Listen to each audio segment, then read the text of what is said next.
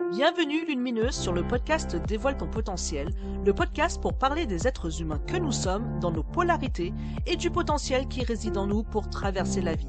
Je suis Julie Linchan, thérapeute, psychopraticienne et tarologue, ancienne anxieuse figée par ses peurs. Aujourd'hui, j'accompagne les femmes anxieuses qui manquent de soutien à retrouver confiance pour aller vers une vie dont elles peuvent être fières en séance de thérapie et de tarot langage. Entre épisodes en solo, en duo, je veux donner la parole et faire porter la voix des êtres humains que nous sommes. Les sujets abordés prendront leur source dans mes conflits intérieurs. J'interrogerai mon audience, mes abonnés, mon réseau, mes proches pour créer des épisodes qui nous ressemblent. Intimité, intériorité, introspection seront toujours à l'ordre du jour. Bonne écoute à toi. Hello lumineuse on se retrouve pour ce deuxième épisode du cycle Mon sentiment de solitude, même quand je suis entourée. Vraiment, si tu es une âme sensible et très empathique, accroche-toi. Accroche-toi vraiment. Parce que j'avoue que là, j'ai encore du mal à savoir comment j'ai envie de t'introduire cet épisode. Je viens de le réécouter alors que nous l'avons enregistré il y a plus de trois mois avec Catherine et euh, je ressens une énorme gratitude pour elle. Parce que tout d'abord, c'est une amie de longue date maintenant et euh, la confiance que l'on se porte mutuellement nous a amené à aborder des sujets, en lien évidemment avec son expérience de vie, qui sont assez durs et remuants. Des faits de société, des passages à l'acte tels que le suicide, les rapports sexuels avec une mineure de moins de 15 ans, ou encore la maladie qui met en jeu la vie.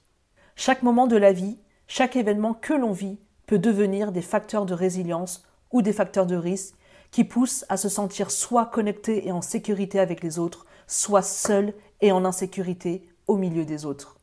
Catherine nous partage avec tout ce qu'elle est aujourd'hui, de ce qui lui reste de son chemin parcouru, en se prenant telle qu'elle est et dans toute sa vulnérabilité. Elle nous raconte son expérience de la solitude et comment elle a appris et apprend encore à passer de la solitude subie à la solitude voulue. Et avant que l'épisode commence, j'aimerais remercier toutes les lumineuses qui me soutiennent sur mon podcast à celles qui ont pris le temps de s'abonner ou même de m'écrire après avoir écouté un épisode, cela me touche profondément. Et là, j'en profite pour remercier du fond du cœur Catherine d'avoir joué pleinement le jeu, d'exprimer qui elle est dans cet ici et maintenant. Je te souhaite une belle écoute. Bonjour Catherine. Bonjour Julie. Eh ben écoute, je suis super ravie de t'accueillir à nouveau sur ce podcast dans un cadre complètement différent cette fois-ci. Vraiment, je te remercie d'avoir accepté de participer et de venir raconter un petit peu ton histoire concernant bah, le thème euh, du fait de se sentir seul, même quand on est entouré. Eh bien, pareillement, je suis ravie de te retrouver ici. Déjà, dis-moi, est-ce que euh, tu veux bien finalement me dire comment est-ce que tu aimerais bien te présenter par rapport à, à mon audience et finalement, qu'as-tu envie de nous dire de toi? Eh bien, je suis Catherine, j'ai 53 ans, je vis en Île-de-France, je fais beaucoup, beaucoup de, de jardins dans ma vie. J'essaye de prendre la vie du bon côté car la vie est courte. Voilà. Ok, merci. Alors, euh, moi, j'avais envie aussi de, de faire ce lien-là pour que les personnes qui nous écoutent aujourd'hui comprennent un petit peu en janvier, quand j'ai commencé à lancer euh, donc euh, ce projet de podcast, tu es intervenu pour me dire que tu avais envie de participer donc à ce podcast et euh, notamment dans ce sujet-là qui est donc le sentiment de solitude quand je suis entourée. À ce moment-là, en fait, tu m'avais dit que tu ressentais justement ce sentiment de solitude, donc période janvier-février. Hein, et là, dernièrement, tu m'avais dit que ça allait mieux de ce côté-là. Est-ce que tu veux bien nous en dire un petit peu plus à ce sujet? Alors à ce sujet, en fait, en réfléchissant un petit peu justement au, au sentiment de solitude, donc puisque le thème est sur en étant entouré, je me suis aperçue que c'était récurrent et en fait très probablement récurrent depuis que je suis toute petite, enfin depuis que je peux conscientiser et me souvenir qu'à plusieurs moments du coup dans ma vie, ma longue vie de 53 ans, j'avais ressenti ce sentiment de solitude en sachant que j'ai eu une vie sociale très développée pendant toute ma jeunesse. Malgré tout, j'ai ressenti à plusieurs moments ce sentiment de solitude en étant entourée. Et effectivement, dernièrement, à plusieurs reprises aussi, j'ai ressenti ce sentiment de solitude en étant entourée, de façon subie, j'entends bien, hein, voilà, de façon subie et pas, pas, pas, pas de façon voulue par moi, parce qu'il y a une différence comme, euh, comme on le sait. Donc, Bah, est-ce que tu veux bien faire cette différence-là quand tu dis euh, finalement ce sentiment de solitude subie et voulu? alors, c'est très simple. J'adore ma solitude. Mhm, J'adore être seule parce que ça me permet de créer, mhm, de trouver un refuge en moi, de me regarder en face, seule face à moi-même, qui est impossible d'être à 100%, à 400% soi-même face aux autres. Il y a toujours un petit biais qu'on cache en soi et qui n'appartient qu'à soi. C'est particulièrement la créativité, la, la- la possibilité de, de, de, de créativité qui m'intéresse dans la solitude. Et ça, donc, par exemple, hein, j'entends que c'est une solitude voulue. C'est-à-dire que je souhaite passer des moments seuls pour me retrouver face à moi-même ou pour pouvoir mieux créer. Voilà. Le sentiment de solitude subie, c'est un, une solitude que je ne désire pas, qui peut être douloureuse parce que tout simplement, je me sens soit incomprise, soit j'ai besoin d'une approbation dans le regard de l'autre que je ne trouve pas, ou tout simplement, comme le dit le poète, un seul être vous manque et tout est dépeuplé, qui fait que l'absence d'une personne va créer une telle solitude malgré que on puisse être entouré. Donc voilà, là j'y vais un petit peu rapidement, hein, euh, bien entendu. Et ça, effectivement, c'est la solitude subie. Donc c'est douloureux la, la solitude subie. Ça crée un manque. Ça peut créer un gros, gros manque. Si on pousse à l'extrême, hein, une, une, euh, un sentiment de solitude subie, ça peut arriver jusqu'au suicide, hein, tout simplement, hein, de de pas avoir sa mhm. place parmi les autres, justement. Alors que la solitude voulue, c'est bien au contraire se retrouver totalement à sa place face à soi-même. Donc c'est antinomique en fait. Hein. Et donc derrière le terme solitude se trouvent deux choses, deux façons d'être, deux façons de ressentir, deux façons de se sentir complètement différentes. C'est clair, c'est clair. Et euh, de toute façon, c'est vrai que c'est peut-être quelque chose qu'on n'a pas forcément toujours en conscience, mais dans toutes les choses de la vie finalement qui nous arrivent, que ce soit le sentiment de solitude ou autre, par ailleurs, on a toujours, en fait, finalement, on rencontre toujours des situations soit qu'on a voulu et soit qu'on n'a pas voulu. Et euh, finalement, euh, bah, évidemment, les situations qu'on a voulu et qui se déroulent et qui se passent, on n'a jamais forcément de difficultés. euh, émo- émotionnel à vivre avec ça. Et c'est souvent les situations justement non voulues que l'on vit et qui finalement deviennent inconfortables, qui deviennent parfois difficiles et qui nous confrontent en fait à une forme de réalité qu'on n'a pas forcément envisagée ou qu'on n'est pas, on n'a pas été prêt à, à se confronter. Donc euh, là, pour toi, quand tu dis que ce sentiment de solitude, tu l'as eu régulièrement dans ta vie, est-ce que c'était plus euh, euh, de façon euh, ponctuelle et qui n'ont pas forcément duré dans le temps, ou est-ce que c'est quand même un sentiment qui restait quand même relativement latent quand même dans tout au long de ta vie? Non, ça a vraiment, je pense que ça a fait des, des va-et-vient. Bon, en plus, moi, j'ai eu une, une vie de nomade. J'ai j'ai vécu aussi en collectivité énormément, travaillé en équipe, pratiquement sur du 24-24 à certains moments, à certaines périodes de l'année. Donc, effectivement, très entourée. Il y a des moments où, quand je suis en connexion, en fait, avec mon entourage, au contraire, je me sens vivre euh, fois 10 et à ma place fois 10. À partir du moment où je ne ressens plus euh, cette connexion avec les autres, c'est là où j'éprouve ce sentiment de, de solitude subie. Et en fait, hein, donc ça a été, j'ai envie de dire, en scie. En scie et très probablement aussi en fonction de ce qu'a été un peu mon ressenti. Enfin, ça va avec, en fait. Un peu les montagnes russes pendant très longtemps. Et puis, face à ces montagnes russes, justement, face à ces, à ces creux où il y a un sentiment d'être incompris, de n'être rien parmi les autres, euh, enfin bon, plein de choses très négatives finalement euh, dans le regard de soi. À un moment donné, je me suis pris en main en disant j'en ai marre des montagnes russes. Il y a une part de protection qui s'est mise en place. Il y a une part d'analyse aussi de pourquoi effectivement je ressens ça qui s'est mis en place, enfin qui s'est pas mis, qui a été travaillé. Et du coup, en fait, c'est devenu beaucoup moins récurrent, c'est devenu beaucoup moins des gouffres en fait de solitude subie. Et en fait, sans doute un apprivoisement en fait aussi de ma solitude parmi les autres en me recentrant sur moi-même. Et donc en créant justement des moments de solitude voulus. C'est-à-dire, en fait, travaillant la solitude voulue ça m'a permis, en fait, de moins vivre la solitude subie. Je sais pas si je me fais comprendre. Bah, est-ce que tu veux bien prendre un exemple de, de ce que tu as pu ressentir, vivre, un exemple concret pour pouvoir euh, justement euh, expliquer? Alors, un exemple qui peut parler éventuellement à Mhm, tout le monde, hein, c'est un exemple de vacances. On part en vacances, en fait, euh, on est plusieurs. Et en fait, on n'est pas d'accord, ça se passe pas bien, et mhm, du coup, on ressent un sentiment de solitude subie. Mhm, C'est-à-dire qu'effectivement, avec le groupe, on n'est pas en connexion. D'accord? On est incompris, on passe pas les vacances comme, euh, comme on le désire, on se sent seul, on, on a l'impression qu'on ne peut pas exprimer ce qu'on veut. C'est, on ou je? Je, je, tu as bien raison de dire ça, Mhm, parce qu'effectivement, c'est informel, le on.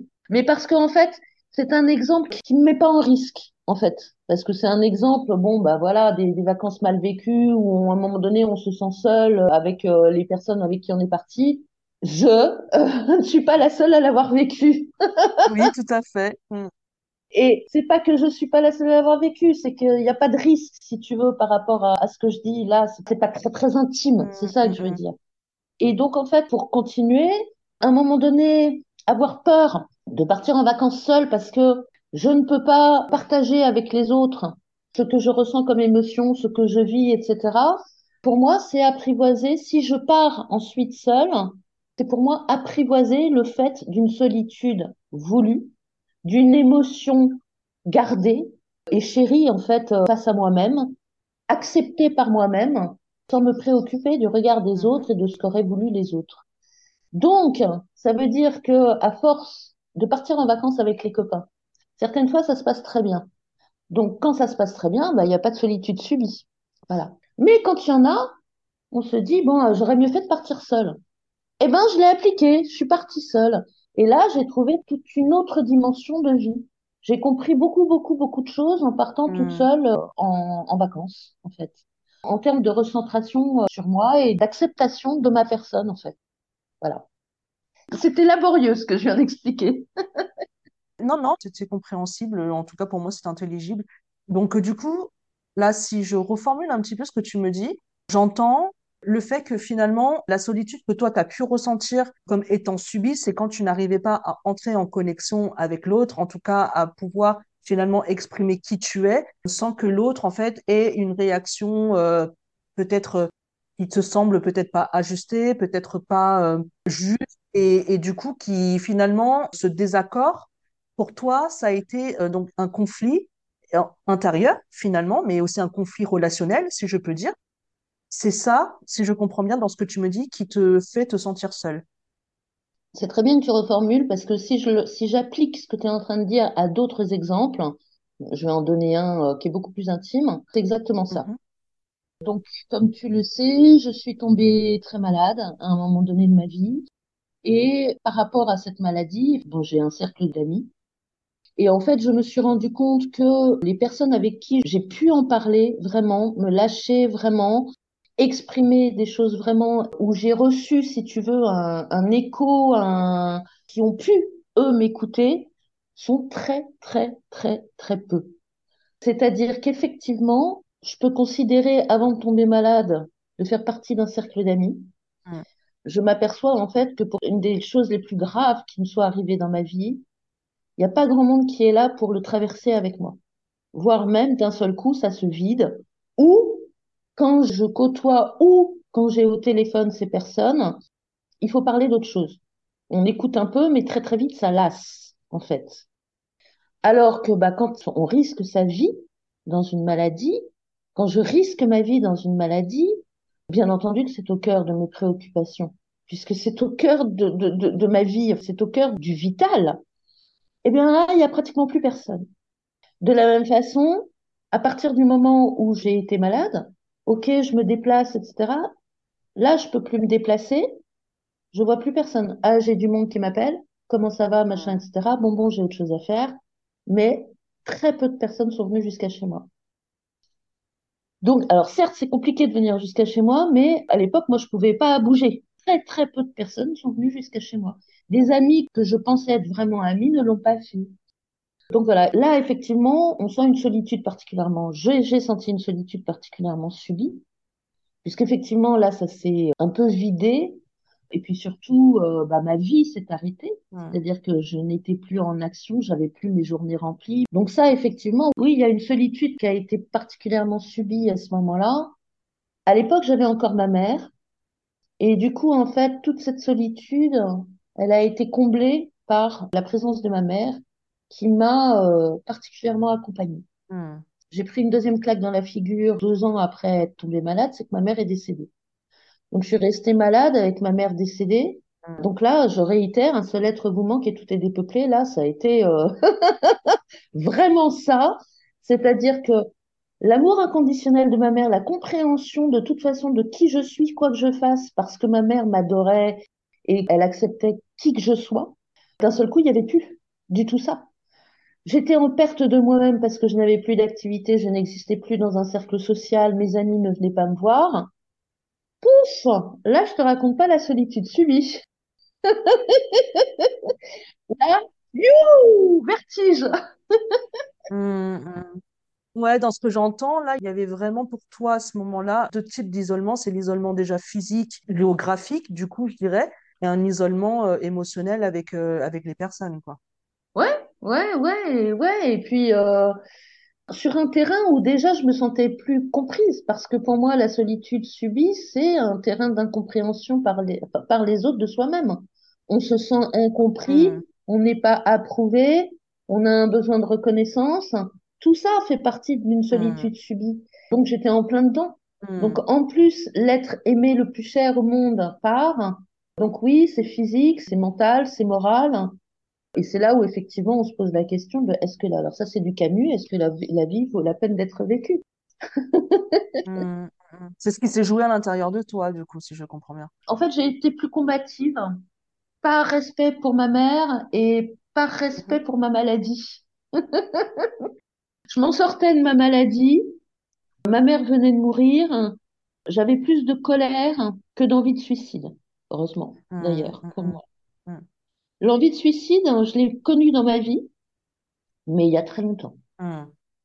En fait, de- depuis que je suis malade, euh, ça m'est arrivé hein, de me dire, ouais, bon, à quoi bon? La maladie m'a ramené euh, au fait que c'est beau une fleur, c'est beau un rayon de soleil, c'est beau de pouvoir faire un pas et de découvrir à un croisement de chemin ce qui se, ce qui se passe sur un autre chemin. Donc, je suis plus là-dedans, en fait. Voilà. Ça t'a amené vers une forme de spiritualité, si je comprends bien. Je sais pas si c'est de la spiritualité, je sais pas. Par contre, profiter de chaque instant le plus possible. Mhm, Après, comme tu l'as dit tout à l'heure, ça n'empêche pas les moments de solitude subis. C'est-à-dire qu'effectivement, j'ai répondu à ton appel sur la solitude subie au mois de janvier. C'est pas tant au mois de janvier que j'ai ressenti cette solitude. Par contre, je l'ai tellement rencontrée dans ma vie que je me suis dit, je vais répondre à Julie, quoi. Voilà. Parce mhm, que je peux en, a priori, je peux en parler. hmm, Là, je te parle d'une solitude subie dans un contexte très, très particulier euh, de maladie, de mort de l'être euh, cher, euh, aimé, d'une cassure avec le cercle social. Mais comme je te l'ai dit tout à l'heure, en fait, hein, cette solitude subie, je l'ai ressentie depuis que je suis enfant, à différents moments. Et c'est donc pas quand j'étais malade, c'est donc pas quand je venais de perdre un être cher que je l'ai subie. Donc ça vient aussi d'ailleurs, cette hmm, hmm, hmm. Alors, si tu me permets, tu me diras si tu es d'accord pour aller sur ce terrain-là. Parce que tu as parlé du fait que euh, bah, quand tu étais un peu plus jeune, tu as pensé au suicide. Je me permets parce que, bah, comme les personnes qui me suivent peut-être depuis le début savent, quand je me présente, j'explique en fait que ce qui m'a amené vers euh, cette activité-là, ce qui m'a amené vers euh, l'envie, en tout cas, de, de me déployer en tant que thérapeute, vient aussi du fait que, bah, il y a pas longtemps, il y a ouais à peu près euh, deux ans maintenant, j'ai mon cousin donc euh, qui s'est suicidé et que ça a été un grand tournant dans ma vie. Il n'y a pas longtemps non plus. Alors, euh, ce podcast va apparaître au mois de, novembre, mais là, on est en plein été. Et donc, il n'y a pas très longtemps, j'ai enregistré aussi bah, le podcast hors série avec un certain Nicolas. Dans nos échanges, à un moment, il m'a aussi parlé de l'envie de se suicider. Donc, je me dis, s'il y a autant de fois que ce mot ressorte et vienne à moi, c'est que, évidemment, j'ai certainement aussi quelque chose à aller voir de ce côté-là par rapport aux personnes qui me côtoient ou que je côtoie. Du coup, euh, est-ce que euh, tu es d'accord pour déjà qu'on aille sur ce terrain-là? Oui, il n'y a pas de souci. D'accord, merci beaucoup. Donc, je voulais savoir, cette période-là, déjà, c'était à quel âge? Qu'est-ce qui se passait pour toi? Qu'est-ce que tu vivais à ce moment-là pour que euh, finalement euh, ton isolement euh, émotionnel euh, t'a poussé à, à envisager peut-être de, de mourir? C'était en 2003, donc il y a 20 ans, pile poil. J'avais donc euh, 33 ans. D'accord. Non, si, c'est ça, 33 ans. C'est très simple. En fait, c'est une relation sentimentale, très très mal vécue, bien entendu, extrêmement mal vécue, qui m'a amené en fait à me dire que la vie ne valait pas la peine d'être vécue. Mm. Voilà. Alors, voilà, c'est ça, c'est je disais, bon, là, là, tu vois, euh, je disais l'être Mm. cher, euh, ma mère qui est décédée, ça m'a donné plus de combativité, mais bon, c'est 20 ans plus tard dans d'autres, dans un autre contexte. Et c'est sans doute parce que je suis passée par là à 33 ans que beaucoup, beaucoup, beaucoup, beaucoup, beaucoup de choses dans mon regard à la vie, dans ma, dans ma, dans mon, comment dire, dans, dans, ont changé depuis. Ma relation au, au vital et à la vie s'est complètement transformée à partir de ce moment-là. Il m'a fallu cinq ans, en fait, cinq ans vraiment pour en sortir de ce Mm. moment mortifère que j'ai vécu avec cet homme, que j'ai sans doute pas aimé correctement, que j'ai mal aimé. Voilà. Que j'ai mal aimé parce que ça m'a fait tellement souffrir, en fait, la relation et le fait qu'il parte à un moment donné, mais pas que, hein. J'ai subi absolument aucune euh, violence. Je, je- je le dis euh, au préalable, c'est pas du tout là-dedans que ça s'est produit. Mm, mm. Par contre, c'est une histoire extrêmement douloureuse qui s'est produite sur base de choses, si tu veux, dans sa vie qui faisaient écho à la mienne, qui ont été extrêmement violentes, pour le coup. Et puis le fait qu'il qu'il, qu'il veuille partir. En fait, je me suis oubliée complètement. Je me suis totalement offerte et je me suis totalement oubliée. Du coup, quand ça s'est terminé, il n'y avait plus rien chez la fille. À quoi me raccrocher puisque j'avais tout offert? Voilà, je te dirais que je suis même allée jusqu'à une tentative, hein. Mais cette tentative, je m'en veux beaucoup. C'est plus complexe que ça, c'est ça, c'est plus complexe que ça, c'est c'est moins j'ai pas envie de mourir et j'ai envie de mourir, c'est la pensée en fait de mettre fin à ça, c'est pas si simple que ça de se suicider parce que quand tu es face à l'acte, c'est là où tu tu te poses vraiment finalement la question. Mm. On peut se dire ouais, la vie ne vaut pas la peine d'être vécue, je suis triste, je suis malheureux, je suis machin, etc. Et puis subir en fait son son son mal-être en se disant ouais, il vaudrait mieux peut-être que je me que je me barre parce que je retire rien de ma vie, je me sens trop seule, je souffre trop. Une fois que tu es face à l'acte, il y a toujours quelque chose qui te retient entre guillemets. Donc moi, sauf une fois en fait. hein. Ceci dit, c'est là aussi où j'ai appris, c'est rare de louper son suicide quand on veut vraiment se suicider Mm. parce que euh, tu démultiplies en fait tout pour que ça arrive. Tu fais plusieurs choses pour être sûr de pas te louper quoi. Enfin, c'est ça que c'est ça que je veux dire. Ça arrive hein, de vouloir vraiment se suicider et de se louper. Mm, mm, mm. Je sais pas comment on le vit, puisque moi, effectivement, je pense que je voulais vraiment plutôt en faire chier mon mec. Je suis vraiment franco, voilà. Mais aujourd'hui, enfin, je me regarde moi, je regarde elle parce que c'est plus du tout moi, donc je regarde elle, même pas avec tendresse parce que, enfin, je suis pas contente si tu veux de ce que j'ai fait, parce que c'est une trop grosse punition. C'est, je trouve ça dégueulasse en fait ce que j'ai fait. En même temps, c'était c'était peut-être aussi euh, à ce moment-là précis, comme tu disais, euh, de la bah, de la Catherine euh, d'il y a euh, 20 ans qui n'avait que ça comme solution pour Hum, euh, Ah essayer oui, de s'en sortir, elle, tu vois. Non, je pense qu'à ce moment-là, elle, effectivement, elle avait encore une certaine violence en elle qu'elle a beaucoup, beaucoup, beaucoup, beaucoup, beaucoup atténuée. Ça m'arrive d'avoir de la colère encore, donc euh, Mm, effectivement, j'ai encore de la violence, mais ça n'a rien à voir. Donc à mm, cette époque-là, j'étais quelqu'un qui vivait des passions avec une violence, du coup, avec la violence de la passion, qui peut, enfin, la, la passion peut aller jusqu'à la violence. mm, La passion, pour moi, a une violence, de fait. Donc c'était exprimé de façon très, très crue. Bon. Là, on sort, je trouve, un petit peu du sujet. Mais je trouve que ça reste lié parce que justement, euh, ce sentiment de solitude, et tu le disais bien au début, peut justement pousser les personnes à se sentir tellement seules ou tellement mal ou tellement en souffrance qui puissent arriver à envisager de, mourir, quoi. Et donc, pour moi, je me dis que là, presque, on, fait euh, euh, presque ensemble une action de prévention, tu vois, dans le sens où s'il y a des personnes qui entendent, en tout cas, ce podcast et qui se sentent euh, justement traversées par ces idées-là, c'est de vraiment, je sais pas, toi, en fait, finalement, tu vas me raconter comment ça s'est passé, mais en tout cas, on peut demander de l'aide. Je vais laisser les liens en bas pour pouvoir justement euh, appeler, euh, demander de l'aide, trouver des personnes qui peuvent vous écouter parce qu'en fait, finalement, euh, moi, de ce que j'entends et de ce que j'ai compris aussi de ma propre expérience, c'est le fait que bah, quand tu te sens seul, tu n'as plus aucune connexion avec personne, tu as l'impression de ne plus exister, de te sentir inutile, d'avoir cette sensation-là de, ne pas réussir à, prendre ta place dans le monde.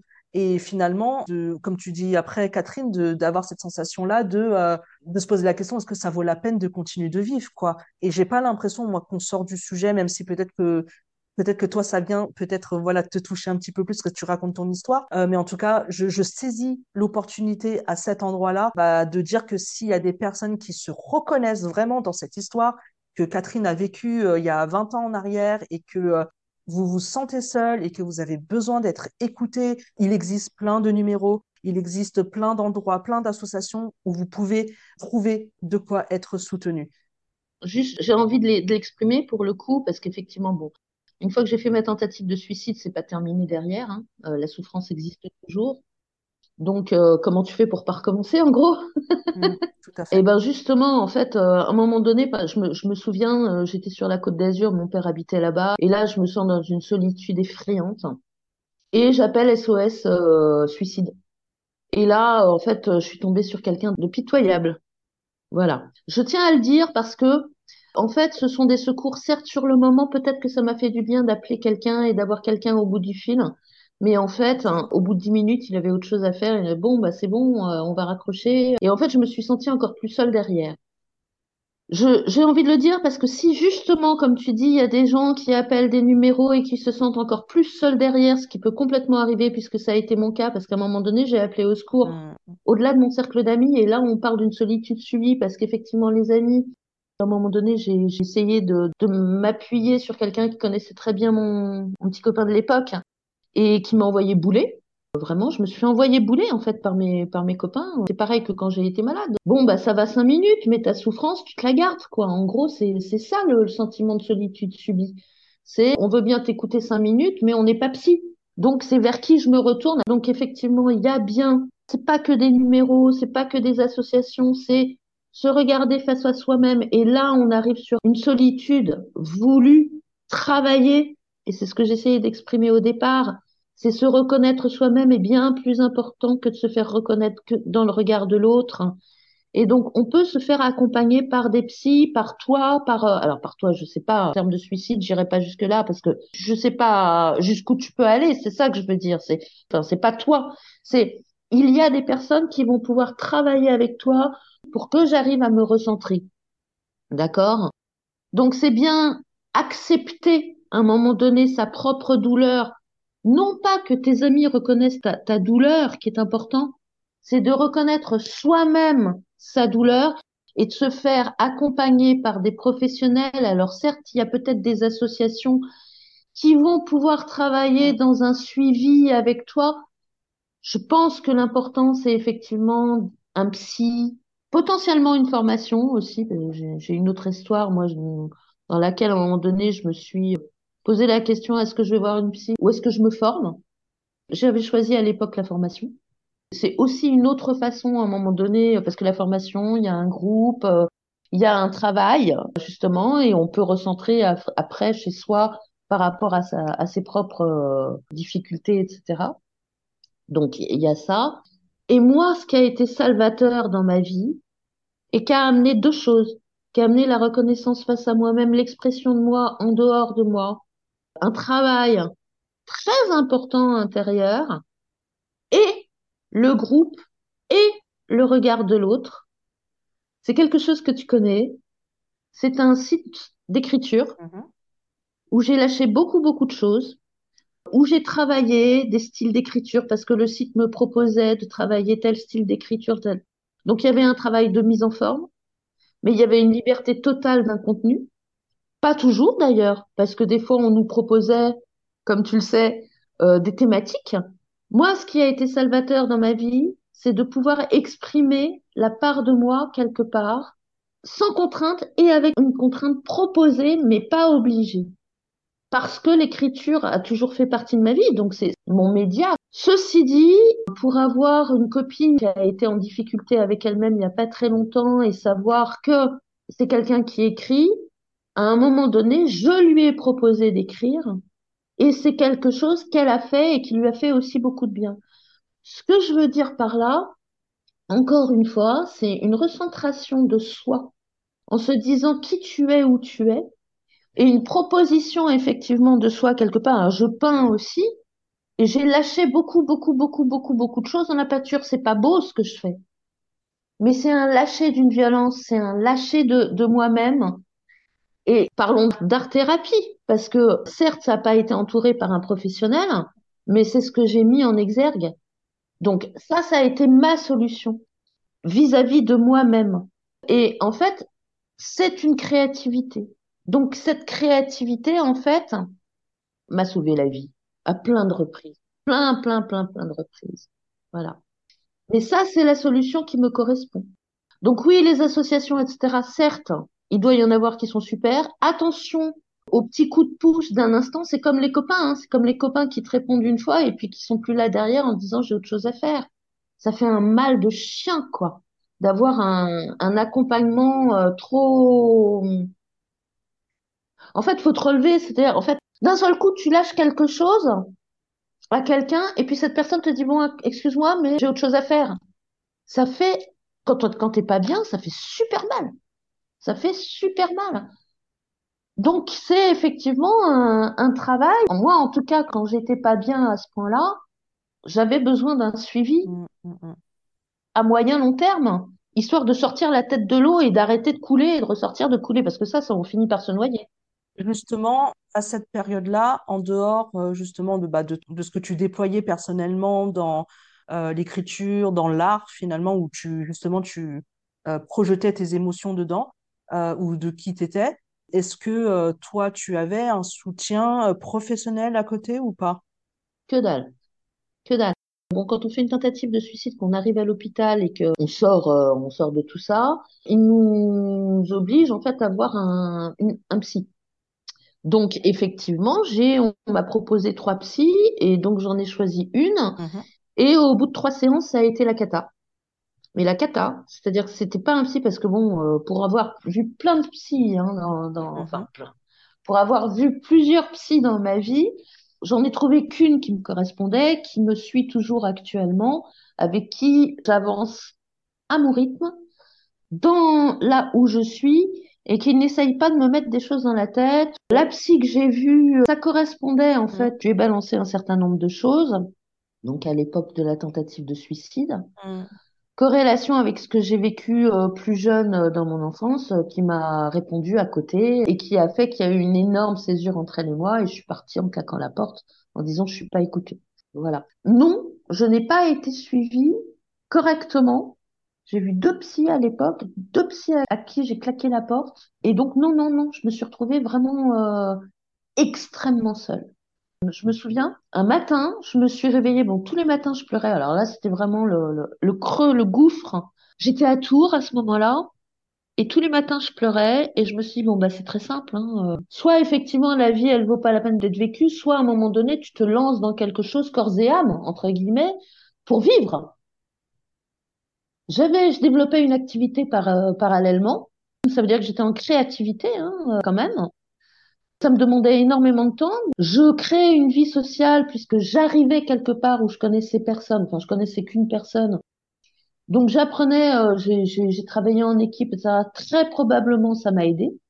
Bien entendu, tout ça. Créativité, rencontre de nouvelles personnes, nouveau cercle de pas d'amis, mais de copains. Enfin, bon, voilà. Mais je me souviens, en fait, de la ténacité que j'ai mis à écrire. C'est vraiment ça c'est la ténacité. Alors, j'écris des choses que j'ai jamais mis sur le site d'écriture, hein, mmh. euh, par ailleurs. J'ai écrit toute une petite nouvelle que j'ai gardée pour moi. Quand j'écrivais, je me disais, il faut que je lâche les choses, etc. Je travaille au kilomètre, j'écris au kilomètre. Et puis après, je retravaillerai avec quelqu'un qui s'y connaît dans l'écriture pour arriver éventuellement à le publier. Mm. C'est-à-dire que dans ma tête, au moment, en fait, euh, je voulais un regard de l'autre. Et puis, comme plein de gens qui écrivent, je suis pas allée au bout, en fait, de mon idée euh, de publier. Et je suis même pas allée au bout de mon idée de faire retravailler l'écriture par quelqu'un. Par contre, ça me contraignait à avoir une certaine qualité quand même d'écriture en me disant qu'un jour on pouvait me lire. Et donc ça, ça avait une, une corrélation. Donc euh, là, pour le coup, j'ai bien éjecté.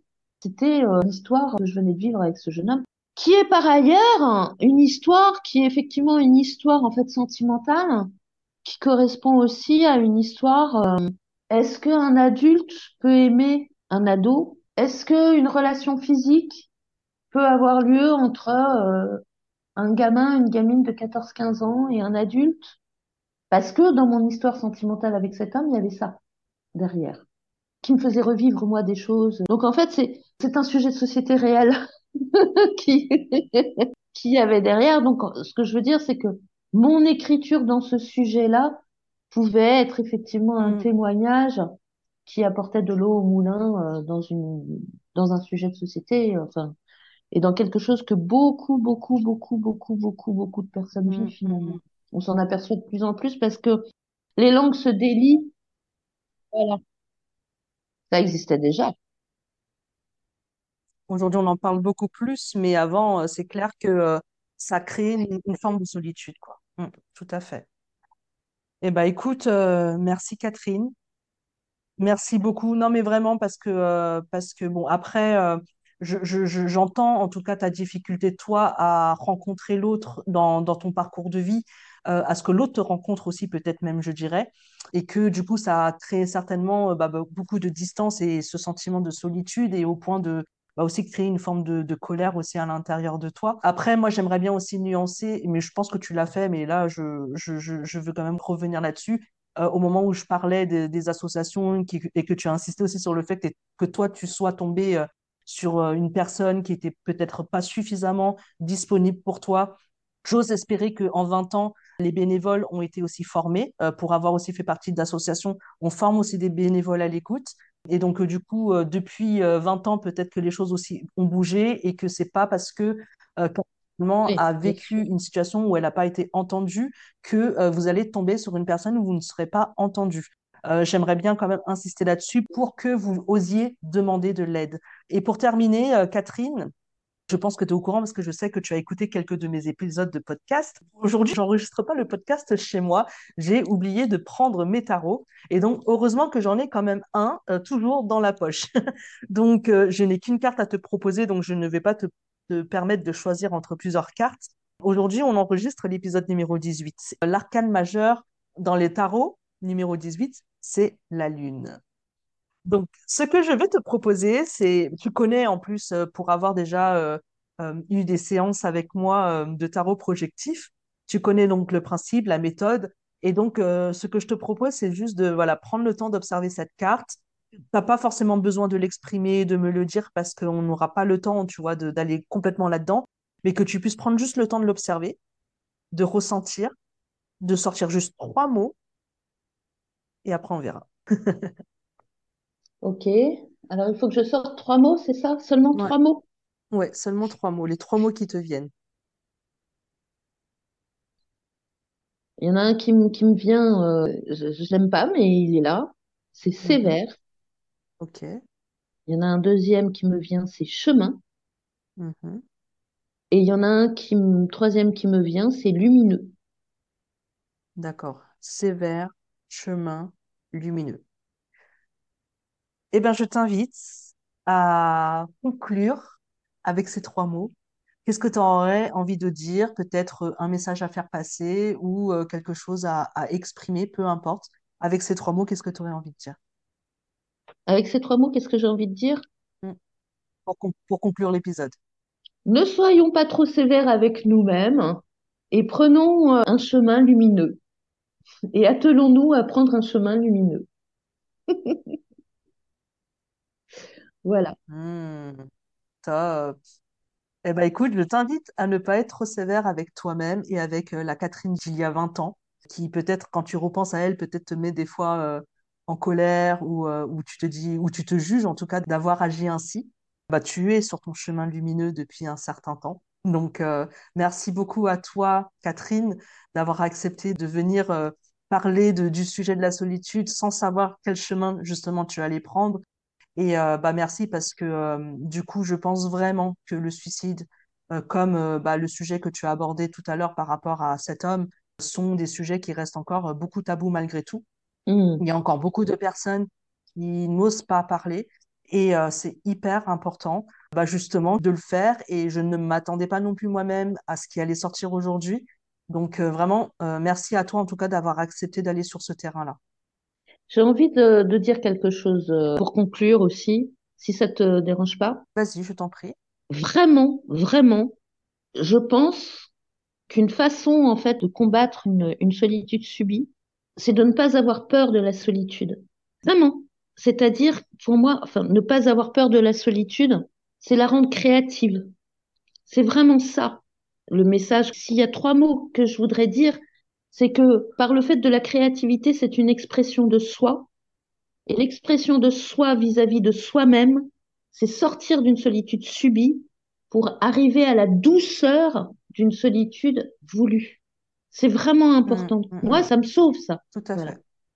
Je, ne peux que plus soyer, je ne sais pas si c'est ce que dis, mais en tout cas, je, soutiens ce, message euh, parce que euh, bah, on sait hein, que de toute façon, euh, tout ce qui concerne les moyens d'expression de soi, d'exploration de soi, que ça passe par les psy, que ça passe par la créativité pour sublimer nos, nos souffrances, nos douleurs, ne peuvent que être bénéfiques. Donc, je plus sois. Merci beaucoup, Catherine. Pardon, mais c'est important pour moi de dire, c'est pas, enfin, oui, c'est créatif, mais c'est pas que la créativité, c'est regarder le soleil, enfin, un coucher de soleil seul, c'est être seul, effectivement. On peut, on peut ressentir une solitude subie, mais on peut aussi le prendre comme une richesse intérieure. Et c'est ça qu'il faut réussir à ressortir de soi. C'est d'accepter la richesse qu'on a en soi, qu'on a pour soi, et arrêter autant que possible de vouloir absolument la disperser avec les autres. C'est prendre de la richesse pour soi. Voilà. Super. Merci Catherine. Salut. À bientôt. Et voilà Lune Mineuse, l'épisode est terminé. Je te remercie de l'avoir écouté et j'espère vraiment que cet épisode aura pu t'offrir la possibilité de faire du lien avec ce que tu vis ou ce que tu éprouves actuellement dans ton quotidien professionnel. Si tu te retrouves dans cette difficulté et que tu as envie d'aller plus loin et venir en toute confiance, en toute sécurité, déposer tes difficultés émotionnelles, si tu as besoin d'une écoute active et bienveillante à ton égard, de soutien pour faire face à tes difficultés et que tu as envie de mieux faire le pas vers toi-même et de te permettre d'être au contact de qui tu es au fond de toi, il te suffit de réserver un accompagnement avec moi ou encore un café virtuel pour échanger sur tes questions avant la réservation. Tu peux également t'inscrire à ma newsletter pour recevoir d'autres tips et pouvoir bénéficier en avant-première de mes nouvelles offres et ateliers. Je te laisse toutes les informations dans la description. Et si cet épisode t'a fait du bien ou t'a aidé à enlever du brouillard dans ta vie, encourage-moi s'il te plaît en mettant un commentaire et des étoiles sur ta plateforme d'écoute préférée et partage allègrement à tes proches qui pourraient en avoir besoin. Je te remercie et je te dis à la prochaine. Ciao ciao